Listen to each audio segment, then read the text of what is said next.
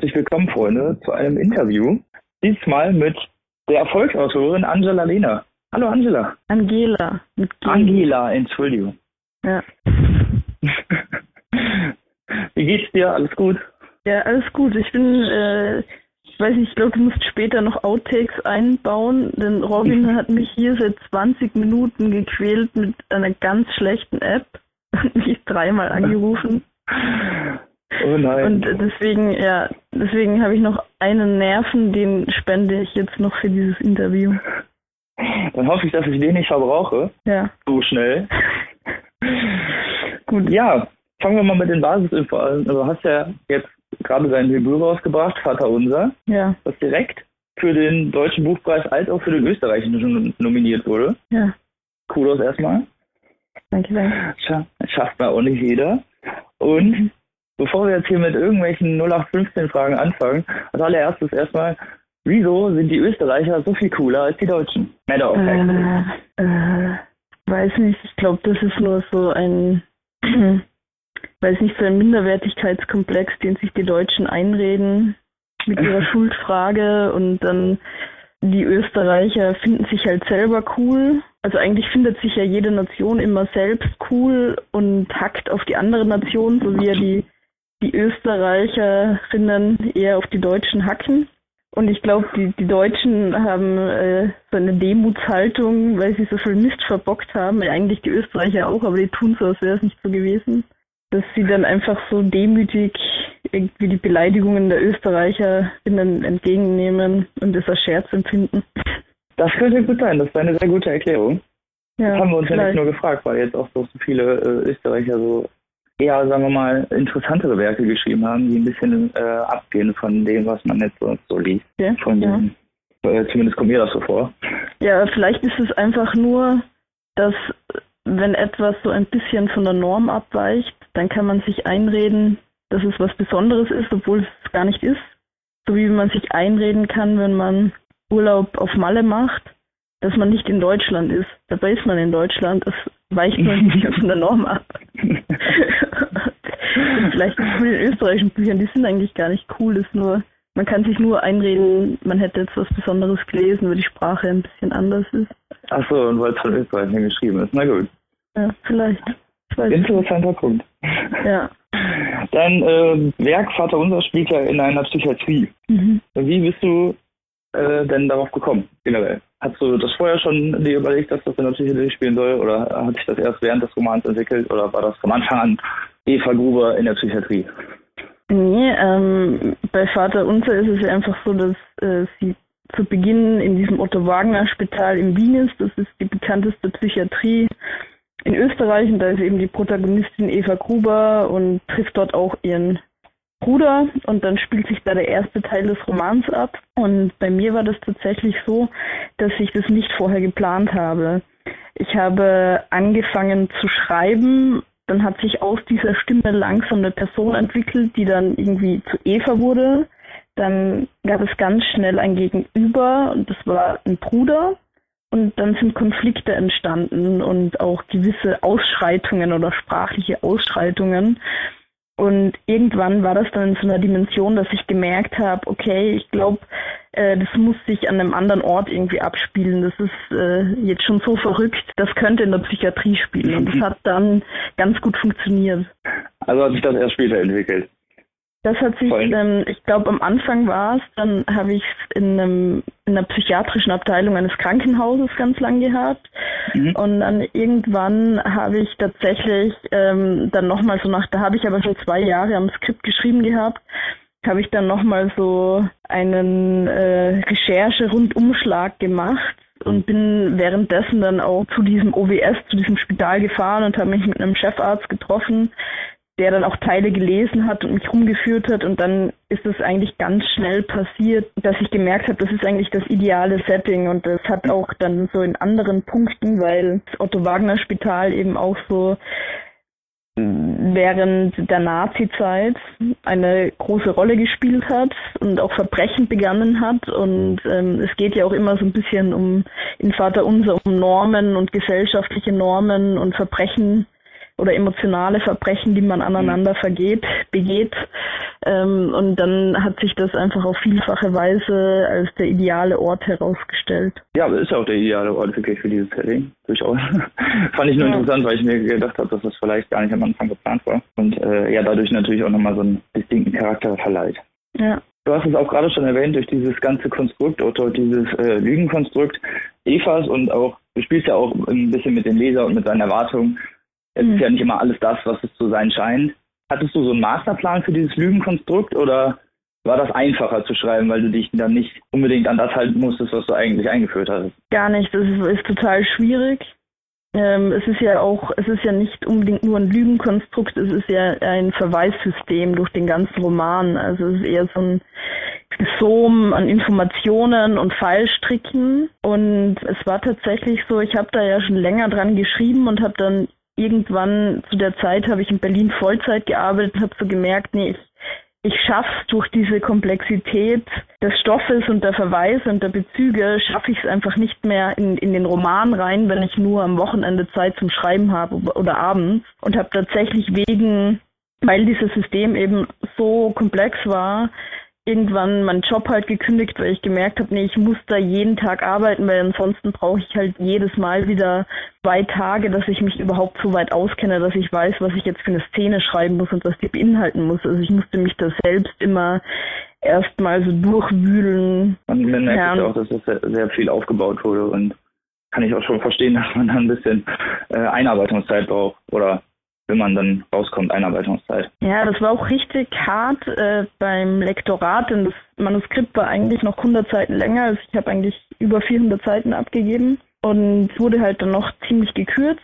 Und da, das war nochmal das richtig, also das hat sowohl der Lektorin als auch mir schlaflose Nächte bereitet, weil es halt einfach weil dann irgendwie die Annahme war, okay, das ist eine unwichtige Szene, da streichen wir jetzt mal drei Seiten weg, aber in dem Moment, wo du das eine weggestrichen hast, ist praktisch in fünf anderen Kapitel irgendwie ein Strick gerissen und du musst das immer nacharbeiten. Das war richtig nervenaufreibend, dieses Lektorat durch diese ganzen Bezüge, dass die dass all die Bezüge, die eh kein Schwein versteht, im Nachhinein dass die ja funktionieren, so in der Art. Ja gerade dazu, wenn, wenn dann so ein Lektorat kommt und mal so 100 Seiten wegstreicht, wie hart ist das für einen als Autor eigentlich? Also ich meine, du hast ja diese 100 Seiten, man steckt ja so komplett seine Liebe rein und wenn dann so Seiten weggestrichen werden, ist es ja schon immer so ein bisschen auch Abschnitten, Abschneiden seiner eigenen Liebe, in Anführungsstrichen.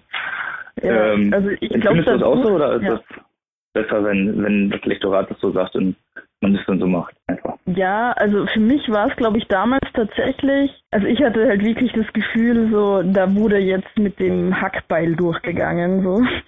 Und dadurch war, dass das, dass es halt so krass war, konnte ich irgendwie erstmal besser damit umgehen. Also ich hatte, ich hatte das nie, dass ich irgendwie mit jemandem gestritten habe, weil jetzt ähm, eine halbe Seite weg ist, sondern es war halt, es waren halt ganze Kapitel weg. Und das war halt irgendwie so ein Schock und gleich so ein grobes Umgestalten, dass, dass ich irgendwie nicht ewig darum gestritten habe. Das kam dann wirklich so dieses Feinlektoratsgestreiterei, das kam dann erst später, als ich, als das, dass dann dieser, dieser Text wieder gestanden hat und ich währenddessen war ich total garstig und ich glaube, ich bin auch überhaupt nicht pflegeleicht als Autorin. Also ich habe auch von meiner Lektorin im Nachhinein so ein Leseverbot bekommen. Also ich habe von meinem Verlag ein Leseverbot für mein eigenes Buch, weil ich so pedantisch bin, dass ich halt so in die in die zweiten Fahnen, also man bekommt ja wenn, wenn man so mit einem Lektorat fertig ist, mit allen Durchgängen, bekommst du Fahnen geschickt und das, da ist mhm. das Buch gesetzt, wie es eigentlich später gedruckt werden soll und dann ist das übliche Vorgehen, dass du als Autorin halt noch einmal so drüber gehst und sagst, ja, okay, ja oder nein. Und mhm. ich habe mich da nochmal so reingesteigert und so viel umgestellt, dass ich noch bis in die zweiten Fahnen, die man als Autorin normalerweise gar nicht mehr zu Gesicht bekommt, die habe ich dann noch verlangt und habe da noch reingepusht und ähm, habe dann noch irgendwie verlangt, dass noch eine dritte Korrektorin dazukommt und irgendwie irgendwann war also das, ich erinnere mich, ja. Du hast den Verlag gut aufs Trab gehalten, ich merke schon.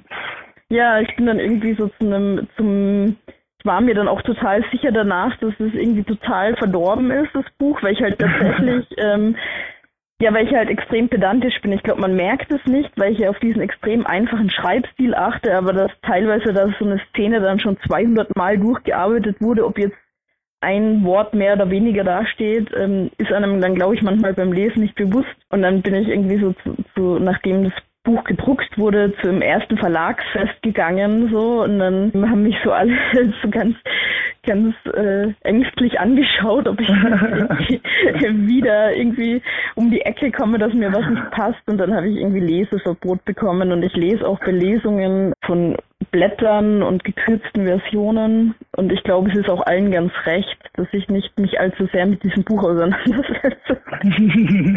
Ja, aber ist ja verständlich, dass man da ein bisschen ähm, pedantischer ist bei seinem eigenen Werk. aber lustig, ja. jetzt haben sie im Verlag alle Angst vor dir, ja?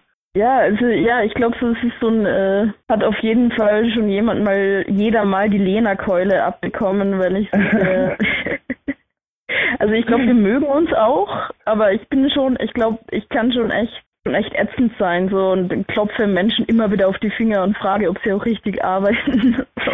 also ja. Ey, ich glaube, es angenehmere Menschen. Ja, ja. Äh, glaube ich nicht. Ich glaube, nee, ja, glaub, glaub, der Verlag ist mit dir ganz zufrieden. Ja, ja. Wir, wir können das behaupten auf jeden Fall jetzt. Wir können sich ja, nicht wehren. Nee, können die nicht. Ja. Ist jetzt so. Tja, Hansa. Ja, ja. Tja. Aber wer waren denn deine ersten Leser von, von deinem Buch, wo du jetzt gerade auch die Rohversion erwähnt hast? Waren das Freunde oder waren das direkt Leute vom Verlag oder ich hatte schon immer so ein dialogisches Schreiben. Also ich habe so konsequent angefangen zu schreiben in der Bayerischen Akademie des Schreibens. Das ist eine Studentenwerkstatt, wo dann irgendwie so zehn Menschen, die gerade anfangen zu schreiben, sich gegenseitig ihre Sachen präsentieren. Und damals habe ich tatsächlich schon angefangen, die Eva Gruber von Vater Unser zu schreiben. Und ähm, war das also von Anfang an gewohnt, halt Feedback zu bekommen und habe das dann auch beibehalten, dass ich ähm, mit einer anderen Teilnehmerin mich sehr gut angefreundet habe. Das ist Nadine Schneider, die hat jetzt im Herbst bei Jung und Jung ihren Roman auch rausgebracht, äh, den ich halt dann wieder zurücklektoriert habe. Ähm, also der, der heißt drei Kilometer der Roman und ist eben jetzt im Herbst 19 bei Jung und Jung äh, erschienen. Und äh, da war es einfach so, dass wir beide dann sehr konsequent in Berlin weitergeschrieben haben an diesen Stoffen, die wir in dieser Akademie entwickelt haben und haben uns dann so einmal im Monat oder alle zwei Wochen getroffen und hatten dann so tatsächliche Schreibtreffen einerseits, dass wir halt irgendwie zuerst einen Kuchen gegessen haben und dann ist jeder in irgendein Zimmer gegangen und hat eine Szene geschrieben und wir haben uns die dann vorgelesen. Oder wir haben halt Teile gegenseitig lektoriert. Und dann bin ich ja in verschiedenen Werkstätten nochmal gewesen. Also ich war auch in der Prosa-Werkstatt des LCBs, ich war in Klagenfurt im Häschenkurs. Und ganz am Schluss, als es dann ganz fertig war, habe ich es so vier, fünf Freunden von mir gegeben ohne denen, also da war mir wichtig, dass die nicht viel darüber wissen, weil ich wissen wollte, ob die die Geschichte verstehen oder nicht. Weil das ist sowas, was ich durch die Werkstätten gelernt habe, dass es oft, oft gibt es Meinungen, die sehr ja, durcheinander gingen oder sehr verschieden sind. Und mhm. ähm, man kann aber immer der Stimme der Mehrheit trauen, wenn die unbeeinflusst voneinander sind. Und wenn drei Menschen unbeeinflusst voneinander separat einen Text lesen und sagen, dieser Dialog ist scheiße, dann kann man sich ziemlich sicher sein, dass dieser Dialog scheiße ist. eine sehr gute Aussage, aber es ist doch eigentlich eine gute Methode, um äh, als Autor zu wachsen, finde ich. Weil genau. du dann ein festes ja. hast. Weil es ist, man nimmt halt erstmal, so wie du ja schon gesagt hast, das ist ja der eigene Text und das eigene Kind und es liegt sehr nahe, dass man alles sehr persönlich nimmt und sich denkt, ach, der versteht's ja nicht so, ne? Aber ich finde zum Beispiel, wenn dann einfach so unabhängig voneinander voll viele Leute was sagen, dann ist halt so die Faktenlage unbestreitbar, würde ich sagen. dann, dann kann man so gegen sein eigenes Ego besser ankämpfen und sagen, naja, dann muss ich das jetzt wohl ändern und dann äh, versteht auch das wenn so einem die Szene vielleicht selber gefällt, ne? Genau, also ich habe auch tatsächlich zum Beispiel im Lektorat, das tut schon weh. Also ich habe auch Szenen gestrichen, für die ich Preise bekommen habe. So. Aber es ist, hm. es gibt halt irgendwann zu so diesem Punkt, und ich glaube, das ist so beim Schreiben ganz ein wichtiger Punkt, dass man so lernt, es ist halt nicht wichtig, was du kürzt, sondern was, was drinnen bleibt und was mhm. wichtig für die Geschichte ist. Und nicht jeder Dialog, den du kürzt, ist irgendwie ein Scheißdialog, aber viele also die meisten Texte funktionieren besser, wenn man sie kürzt. Und ähm, manchmal ist es einfach so ein bisschen Ballast abstreifen, der auch schöner Ballast ist, aber ähm, man, man kann den Leserinnen und Lesern halt auch nicht alles antun. So soll ja auch jemand freiwillig lesen und nicht nur wer dich lieb hat. Da hast du allerdings recht und dafür ist Reflektoriata theoretisch da, aber ich kann den ja. Schmerz schon verstehen, wenn da Sachen weggeschnitten werden. Als Leser ja. kriegt man natürlich davon nicht so ultra viel mit. Hat man das ja als festes Endprodukt. Ja. Aber es ist interessant, mal die Prozesse zu erfahren, die dahin leiten. Ja. Ein anderes wichtiges Thema in deinem Buch ist Religion. Ja. Oder was heißt zumindest äh, Leitthema, könnte man sagen, was immer wieder auftaucht. Wie wichtig ist das für dich oder zumindest was, heißt, was hat dich dazu gebracht, das so stark in den Roman einzubringen? Abgesehen vom Titel natürlich. Genau, äh, der Roman heißt ja Vater Unser der Titel geht halt natürlich zweifach funktioniert er gut, weil er sich einerseits eben auf diese Familiengeschichte, die sehr problematisch ist und wo irgendwie so ein Problemträger auch der Vater ist, fokussiert ähm, und es ja aus der Sicht der Kinder erzählt ist, also Vater unser, aber eben auch so diese religiöse Dimension. Und ähm, es ist, der Roman ist nicht so sehr Religionskritik, wie man am Anfang vielleicht glauben mag, sondern es geht sehr viel mehr um eine soziale Dimension und inwiefern stiftet Religiosität in unserer westlichen Gesellschaft auch einen sozialen Raum und einen Raum der Begegnung und stiftet dadurch auch Normen. Und mein Roman ist ja eben mit sehr vielen Erinnerungsszenen versetzt und da geht es eben um ein Kärnten der 80er Jahre, in dem eben die Protagonistin Eva aufgewachsen ist und an das sie sich zurückerinnert. Und diese Zeit, das ist jetzt auch das Milieu, in dem ich als Autorin aufgewachsen bin, in der spielt Religion oder die katholische Kirche einfach sozial gesehen eine riesengroße Rolle, weil es einfach, die Kirche ist einfach gleichzeitig der Ort, an dem man sich begegnet, an dem das Leben stattfindet, an dem sich irgendwie Normen konstruieren. Also man kommt im normalen gesellschaftlichen Leben auch nicht um Kirche drumherum. Genau, also in Kärnten der 80er Jahre, in diesem Dorf, in dem ich aufgewachsen bin, äh, wäre es schon wahnsinnig komisch gewesen, hätte es jetzt ein Kind gegeben, das evangelisch gewesen wäre oder ohne Bekenntnis. Also man war schon, und es war schon ganz wichtig, dass alle gleichzeitig jetzt ihre Erstkommunion gefeiert haben oder dass alle dann ihr Rat bei der Firmung bekommen haben. Und es war einfach auch ein Ort, an dem man cool sein konnte. Also es war sehr cool, Ministrant zu werden zum Beispiel oder bei den Heiligen Drei Königen, die dann so Anfang des Jahres rumgehen und bei den Leuten klingeln und singen dabei zu sein. Das war richtig Status. Also das kann man nicht vergleichen mit dem Aufwachsen vielleicht in der Stadt oder heute vor allem. Aber damals war das einfach so was, eine Norm, wie man miteinander umgeht, die findet dort statt. Die hält sich eben auch ähm, an so Regeln der Kirche, wie zum Beispiel, wie sieht eine Familie aus, wie sieht eine stereotype Familie aus, was ist normal, worüber wird geredet. Insofern geht es einfach eher um das Milieu, das äh, in einer katholischen Gesellschaft entsteht, als äh, um die Kirche selbst oder was die Kirche schlecht macht oder gut macht hat man ja auch so, also finde ich, hat man auch durch den Roman sehr gut gelesen. Es war jetzt nicht ultra kritisch. Man hat es auch vor allem den Gesellschaftsbezug sehr oft gesehen. Ja. Ähm, das ist auch gerade schon gesagt, dass du auch oft über Kärnten schreibst, wo du selber aufgewachsen bist. Wie viele ja. andere persönliche Bezüge hast du denn noch in dem Buch verarbeitet? Ist es äh, oft autobiografisch oder ist es einfach nur ein paar Einflüsse, die du hast mit anfließen lassen willst? Also ich finde es eine wichtige Frage und es ist lustigerweise so diese Autobiografie-Frage ist ja so die verhassteste unter Autorinnen und Autoren, weil man glaube ich immer so das, einerseits gibt es natürlich auch literaturwissenschaftlich diese Strömung, dass man sagt, nee, der Autor ist tot, darüber reden wir nicht, es geht nur um den Text Anders, andererseits, glaube ich, vermutet man dann immer so diese Unterstellung von, hey, nee, ich, ich habe schon genug Schreibtalent, dass ich mir selbst was ausdenke, ja.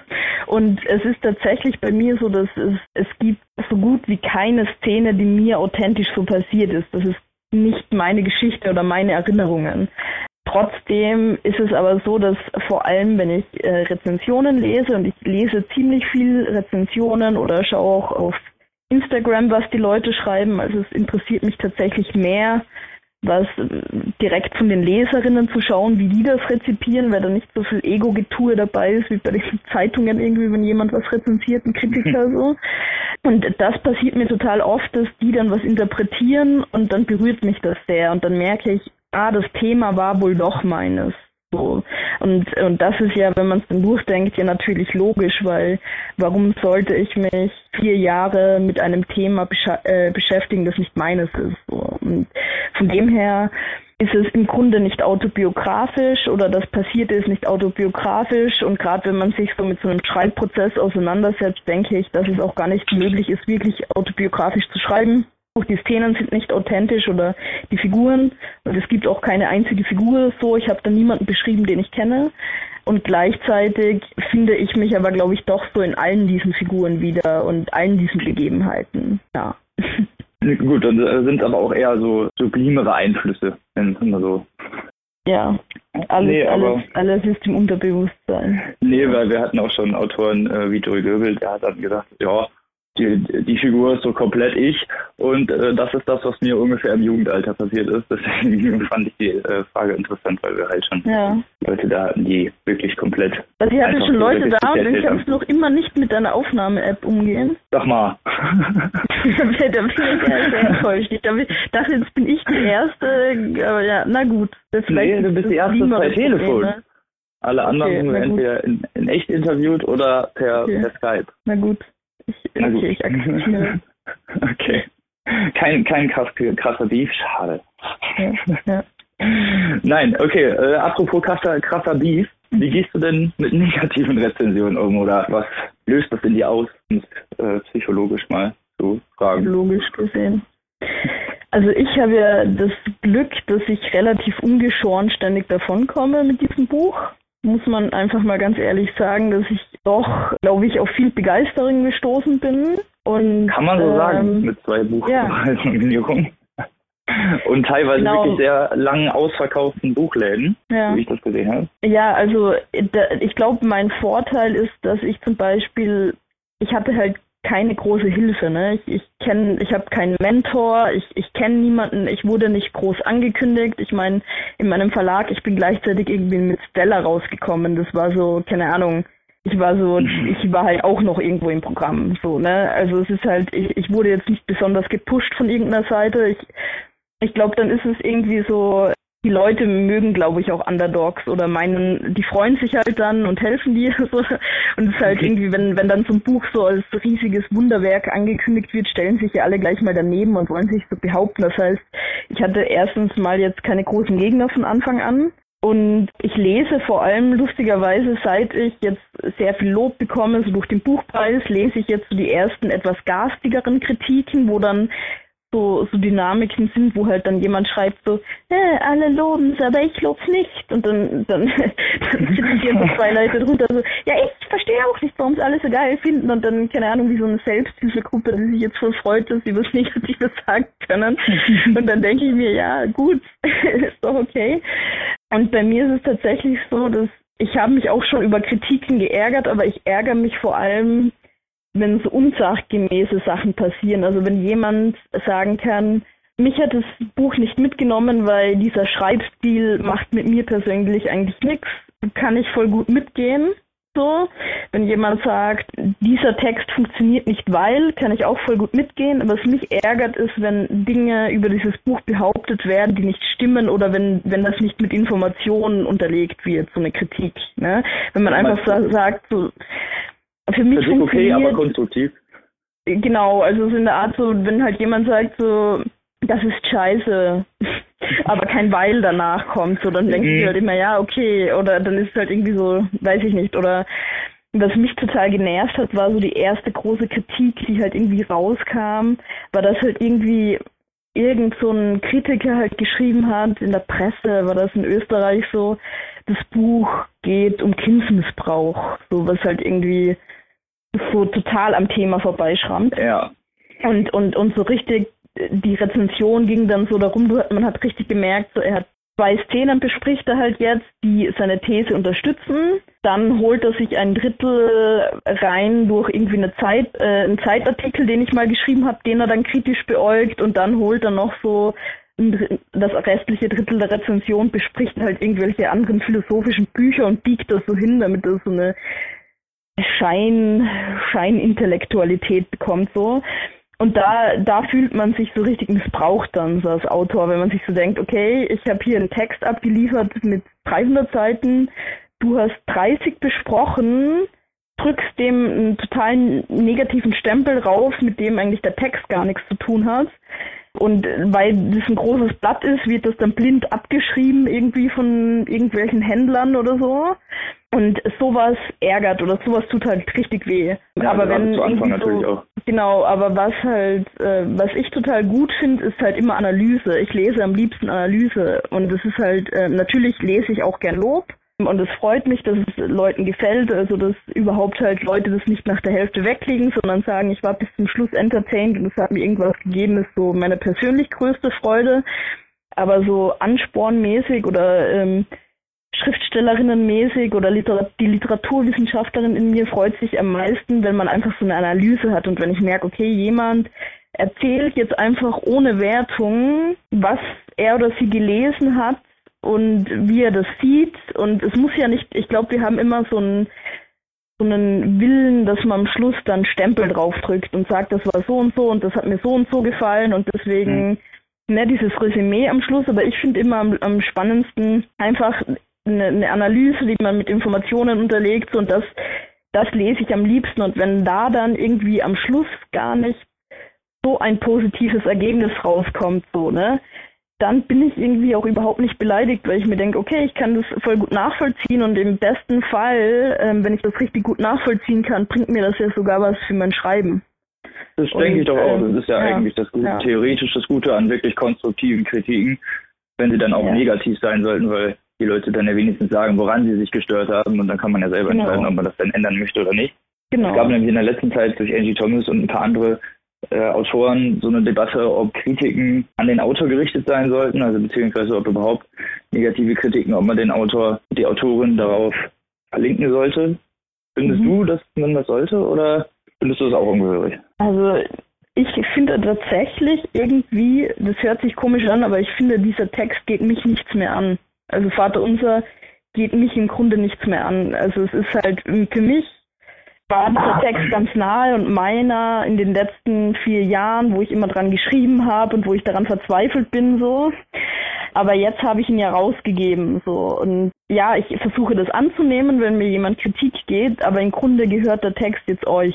So, ich habe den an die Öffentlichkeit gegeben und Lektoriert Ich- und lektoriert, ich habe den und- abgegeben.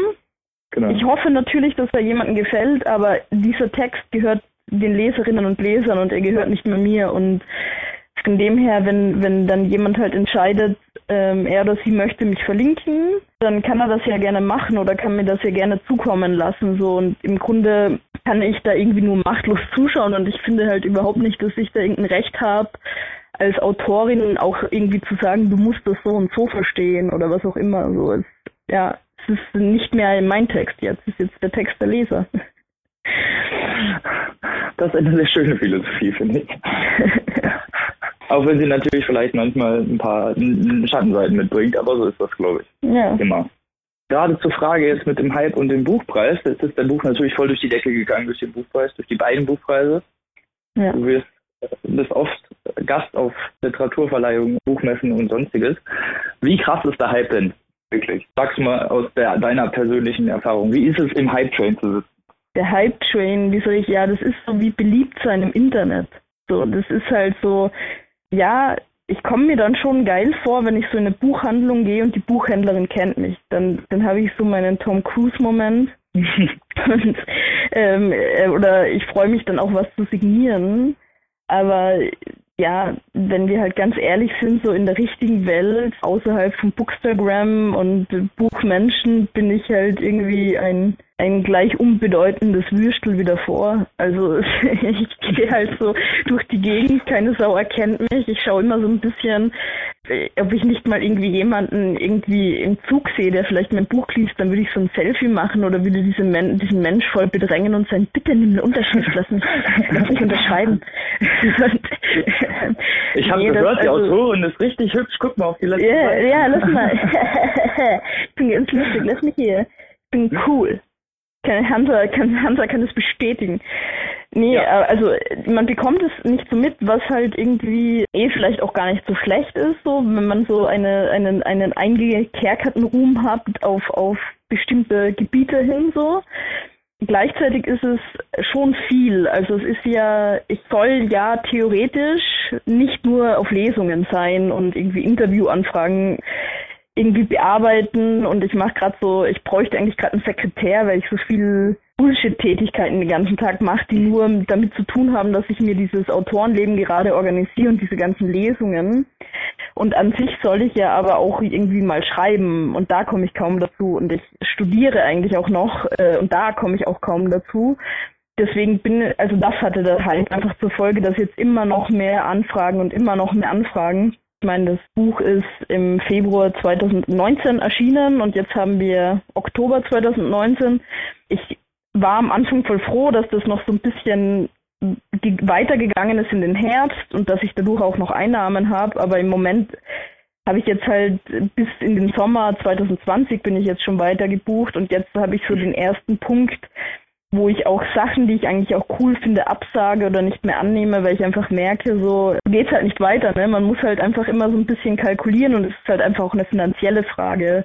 Wie viele Monate oder Wochen zerreißt du dir ähm, durch Lesungen und wo kannst du dann wieder mal vielleicht irgendwie eine regelmäßigere Anstellung annehmen oder an, an, einem anderen Buch regelmäßiger arbeiten. So, das, da, da spürt man es einfach so ein bisschen, dass das sehr viel Anfragen und Nachfragen gibt, die man handeln und organisieren muss.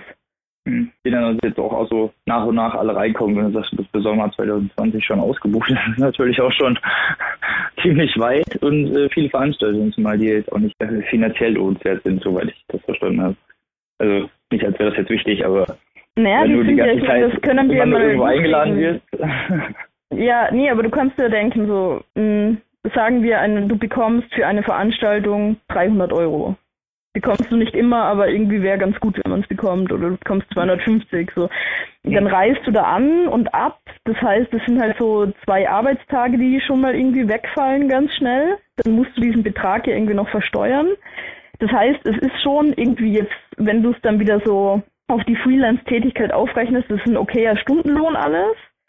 Aber du hast halt dadurch so viel Aufwand auch rundherum noch, so Vorbereitung, Nachbereitung, dass du halt nicht viel anderes machen kannst. Also es mhm. ist bei mir dann teilweise, also die, die Veranstaltungen selbst sind natürlich cool und gut bezahlt, so, aber das Ganze rundherum, das bis zu dieser Veranstaltung halt führt, ähm, da muss man halt einfach seine Kräfte ein bisschen einteilen und auch so seine finanziellen Kräfte ein bisschen einteilen und halt überlegen, mhm. okay, vielleicht bringt es mir aber gerade jetzt mehr einfach eine Woche wieder intensiv zu schreiben oder so und da ein bisschen voranzukommen. Eben, ja. du bist ja auch Autorin und du willst ja auch denke ich, noch weiter Bücher schreiben, ja. hoffe ich jetzt mal. Und ja. äh, das ist jetzt auch mal, glaube ich, meine finale Frage. Ich will dich ja. auch nicht zu lange beanspruchen. Und zwar, äh, was wir in der Zukunft erwarten können. Hast du schon was in Planung? Weißt du schon, wo es hingehen soll? Äh, ja, ich habe was tatsächlich in Planung und äh, das ist so ein On-Off-Ding, an dem ich seit einem Jahr arbeite. Das ist eine Jugendgeschichte, würde ich gerne machen. Ich bin aber tatsächlich halt gerade nicht richtig im Schreiben, weil ich tatsächlich irgendwie durch dieses ganze Rundherum und Lesungsrundherum und Organisationsrundherum gerade sehr viel weggeholt wird vom Text. Und außerdem bin ich gerade auch nicht in der Schreib-, sondern in der Recherchephase. Also, und das ist für mich halt ziemlich neu, weil ich ja bei Vater Unser erst geschrieben und dann recherchiert habe und das dann so aufgepeppt habe. Hm. Aber jetzt habe ich halt gerade so einen Text, der auch so ein bisschen in der nahen Vergangenheit spielt, wo ich tatsächlich gerade so ein bisschen in Archiven sitze und alte Zeitungsartikel lese. Und das zerrt sich oder in Österreich würde man sagen, es zahlt sich ein bisschen. Und deswegen kann man perspektivisch schon was erwarten, aber könnte jetzt auch so erst zur Diamantinnen-Hochzeit der Großeltern sein. Ich weiß es nicht. Wir sind und bleiben gespannt. Ja. Ich bin auch vor allem gespannt, ob diese Aufnahme funktioniert hat. Boah, da bin ich jetzt auch gespannt. Wenn das jetzt nicht funktioniert hat, dann flippe ich aus. Ja, ich auch hier. dann musst du einfach alles nachsprechen haben. mit verstellter Stimme nochmal. Ich stehe dann nicht mehr zur Verfügung. Du musst dann einfach meine, alles was ich gesagt habe, einfach die Stimme verstellen und dir ja. selbst antworten. Ja, ich rekapituliere einfach so in 20 Minuten, was du gesagt hast. Ja, genau, mach das doch. Mit so einer Ja, ich Handpuppe. Also nicht, dass das die Zuhörer sehen würden, aber einfach so fürs Psychologische kannst du es mit einer Handpuppe machen. Das wäre eine Idee Ja, als Alternative. Ich hoffe jetzt aber, dass das einfach funktioniert hat, so wie okay. es funktionieren soll. Dann danke ich dir, dass du dir die Zeit genommen hast Ja, für das sehr Interview. gerne. Wir würden uns natürlich freuen, wenn wir dich irgendwann mal wieder begrüßen dürfen, vielleicht mit einem neuen Werk. Aber das Ja. bringt ja dann die Zukunft. Ja, das, das werden wir sehen. Vielen Dank für, für das Gespräch auch. Gerne. Und liebe Zuhörer, wir hören uns dann am Mittwoch wieder. Bis dahin, auf Wiedersehen.